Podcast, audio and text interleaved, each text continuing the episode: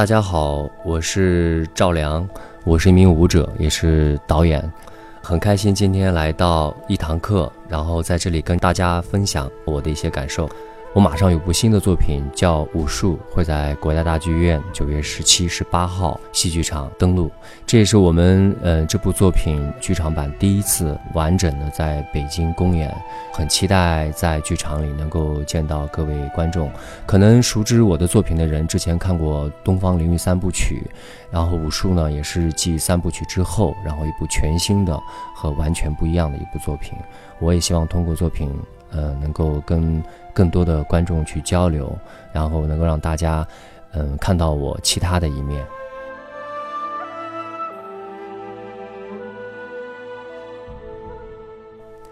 嗯，很多朋友会问我，就是为什么叫《武术》这部作品，就是舞蹈的舞，技术的术。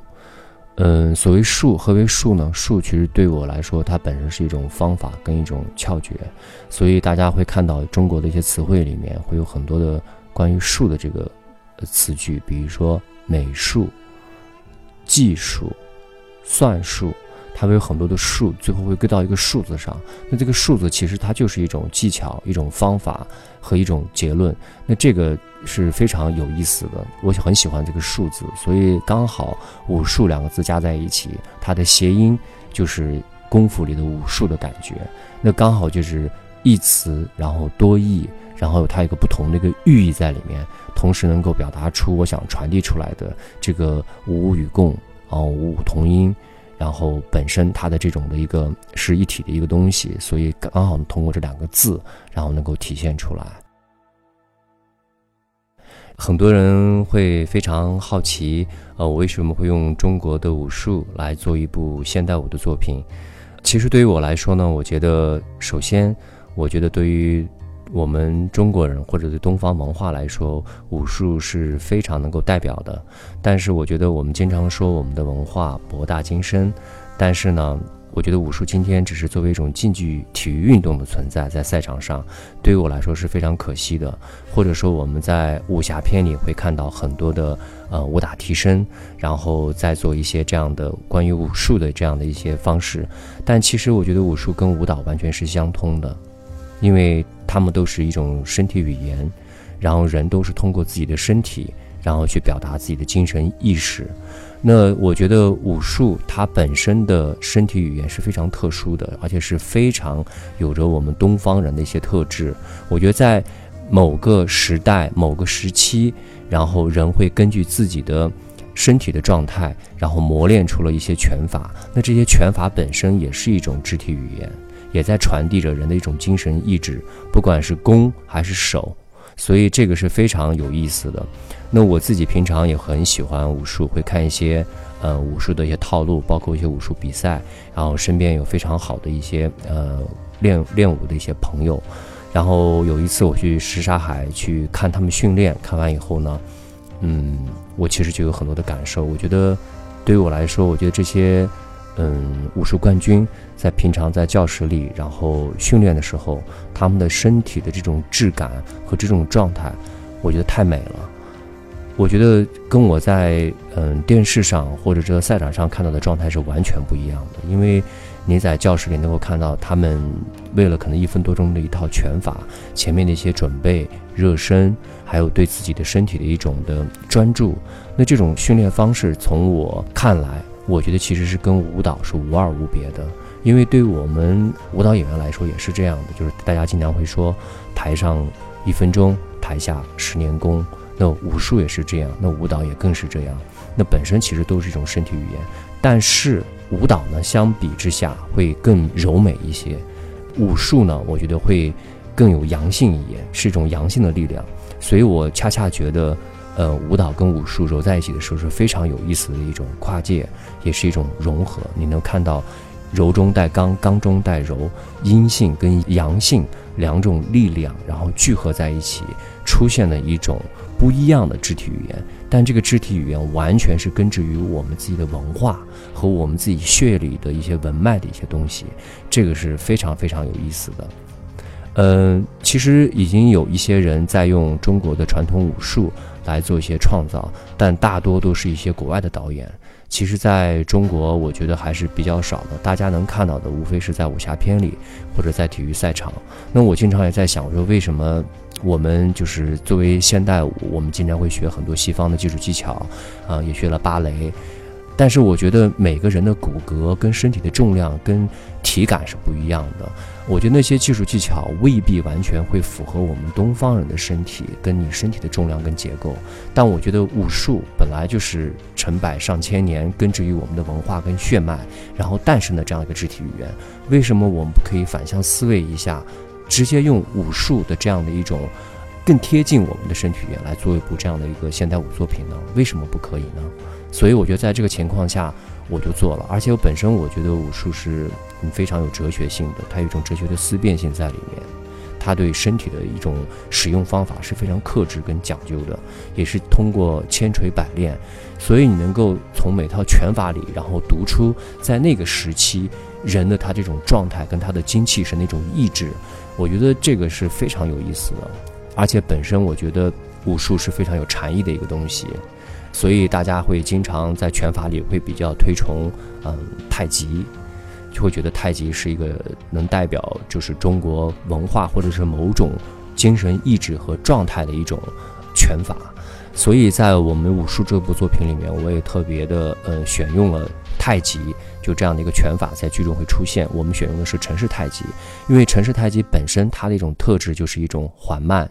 沉稳。而且非常的美，这个拳法，所以我觉得本身也是跟舞蹈是更接近的。所以在排这部剧之前，然后我们所有的嗯，包括三位武术冠军，还有四位舞者，七个人，他们每天会有一个小时的时间，大家是打拳，就是练习太极拳。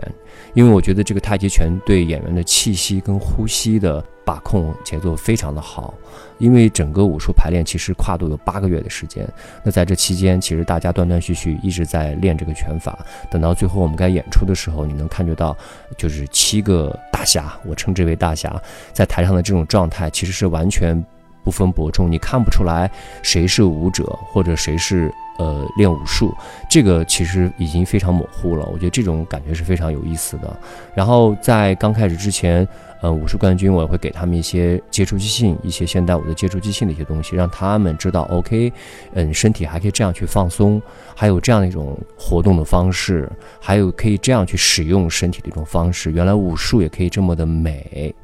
嗯，所以这些我觉得训练对演员或点个作品，还包括他的缘起，我觉得都是非常非常重要的。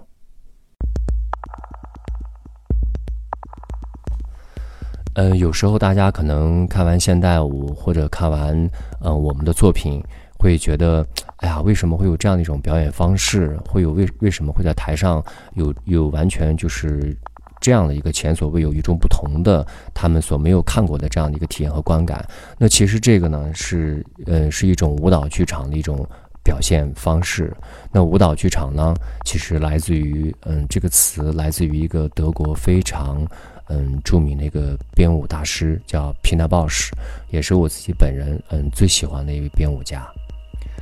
那舞蹈剧场的这个意义和它的含义是什么呢？嗯，因为现代舞这三个字是一个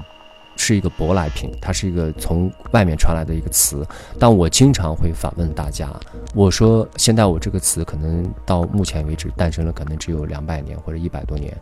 但是难道在这个词没有诞生之前就没有人用？自己的方式去舞蹈了吗？答案是一定有，所以他只是只能证明是在那个时代里刚好有一个人，然后给这样一种方式带来了这样一种标签，让人记住了这种这这种舞蹈的一个方式，但是并不代表这个现代舞在那个时期才会诞生，其实不是的，其实在。人会使用你身体，或者是有精神意志，当文化产生的时候，就已经有些人开始用自己的肢体语言来去表达自己了。那相反之下，对舞蹈剧场，我觉得我对它的理解是什么？它就是一个 magic box，就是一个一个有着魔术的一个一个一个一个盒子，像一个空间一样的。那在这个空间里面，我觉得，嗯，它会发生任何的东西，它可以融合各种各样的艺术。所以我觉得对于我来说，我觉得舞蹈剧场或者是剧场艺术是非常着迷的，是非常吸引我的，因为在这个空间里可以发生任何你所意想不到的事情，而且可以融合任何一门艺术。服装、化妆、舞美、道具、音乐、灯光、戏剧，就是行为，就是所有所有的一切，都在可以在这个魔术空间里，然后同时共振，同时发生。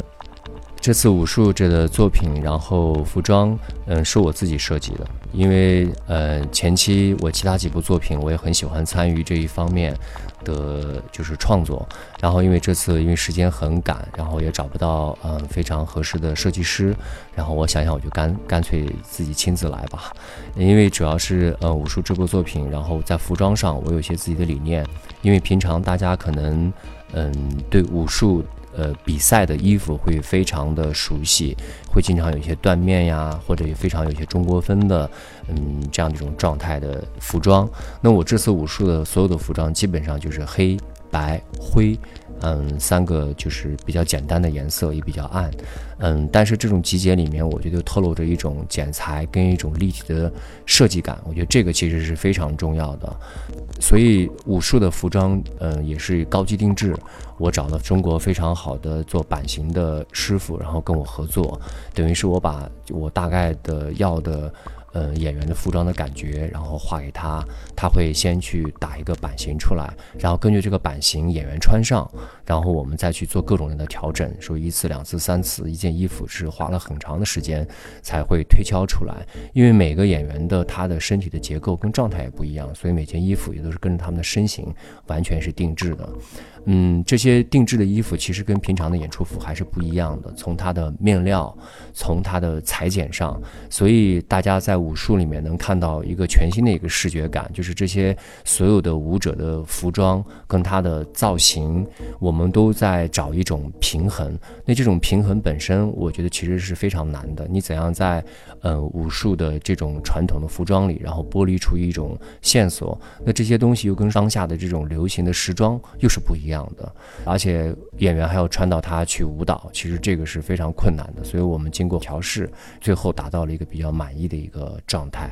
很多人会很好奇，就是武术这部作品，因为在武术里，我这次完全用的是电子乐。大家看过其他领域三部曲，会觉得以前之前用了很多的。嗯，中国的传统的一些音乐呀，在里面，但到了武术，好像完全变成了电子。其实，嗯，在之前的作品里，我也做了大量的混音在里面。你能看到最传统的跟最当代的一些东西，然后完全的 mix，然后在一起。那这次这个武术，因为完全是现场的音乐，而且有部分也是即兴的。我邀请了嗯大提琴艺术家宋钊老师，然后现场助阵，他会跟我们在一起，所以他的大提琴完全是即兴的。但是，一把大提琴，然后在这个剧中出现的时候，你会感觉到整个它是这个这个剧的一个底色、一个基调。那在其他的方面呢，我还请了美国的一个作曲家，一个我的好朋友布拉德，他会在现场，然后以音乐 DJ 的一个方式，然后播放电子乐，跟随着剧情跟演员的状态，也是非常有意思的，而且。布拉德本身他自己也非常喜欢中国乐器，嗯，更巧的是，嗯，他会弹琵琶，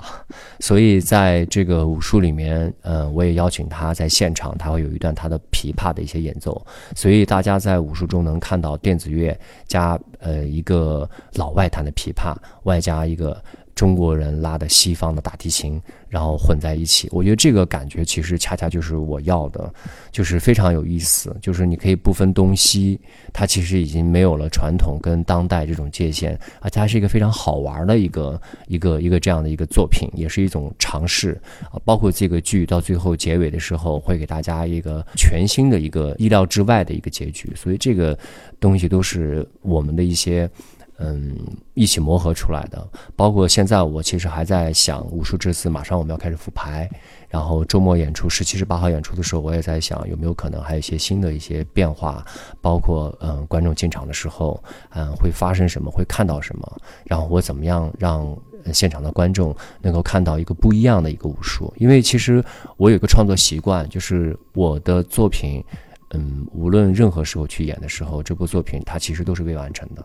包括我的三部曲，可能已经演了，呃，演了有八年。但是我觉得每次演的时候，我还会根据现场的剧场条件，演员状态，还有我当下对这个剧的一些感受做一些调整。所以我的作品永远是未完成的，没有完美的，它永远是，嗯，一个进一个进行时。所以这次武术也是这样，嗯，然后我很期待在大剧院有一个不一样的一个现场，在这个现场我也会做一些调整。即使之前看过武术的人，我相信在大剧院看的时候，他还会有一个全新的一个观感。我觉得这个是一个非常大的一个发生现场，一个非常有意思的，而且是一个无法复刻的独一无二的一个当下的一个体验。所以我觉得这也是剧场艺术的一个魅力，就是你必须亲临现场去体验它，你才能够去感受到作为表演艺术、作为剧场艺术带给观众的这份独到的体验。你如果说通过电视或者通过电影的屏幕，你是完全感觉不到这种感染力的。那你只有走进剧场，我觉得恰恰也是，嗯，作为舞蹈剧场它的一种魅力。而且我个人觉得，其实在未来，作为舞蹈或者作为剧场艺术，它是一个奢侈品，它是一个非常奢侈的一个创造型的工作。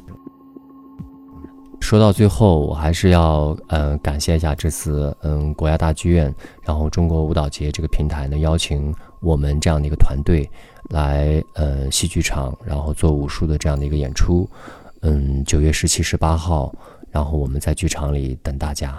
希望大家能够亲临现场来观看一部完全与众不同的关于武术的武术。